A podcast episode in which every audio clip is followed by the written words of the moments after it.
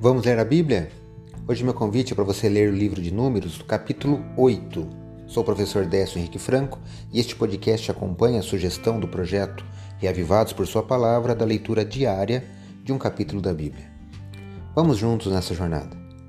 Este capítulo traz instruções para a purificação dos levitas e destaco os versículos 5 e 6 do capítulo 8 do livro de Números, que eu leio na Bíblia na versão Nova Almeida atualizada. Acompanhe.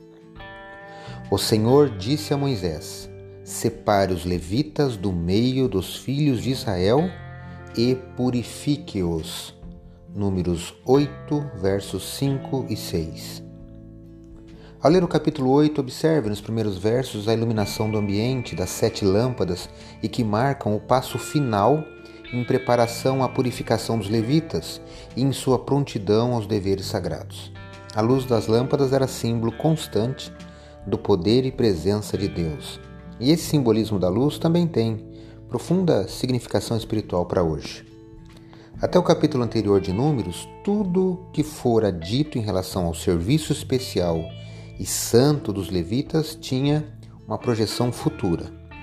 Agora, no capítulo 8, chegava a hora de cumprir os levitas, né, cumprir seus deveres. Mas antes de começar a jornada, os israelitas tinham de estar espiritualmente e pessoalmente preparados.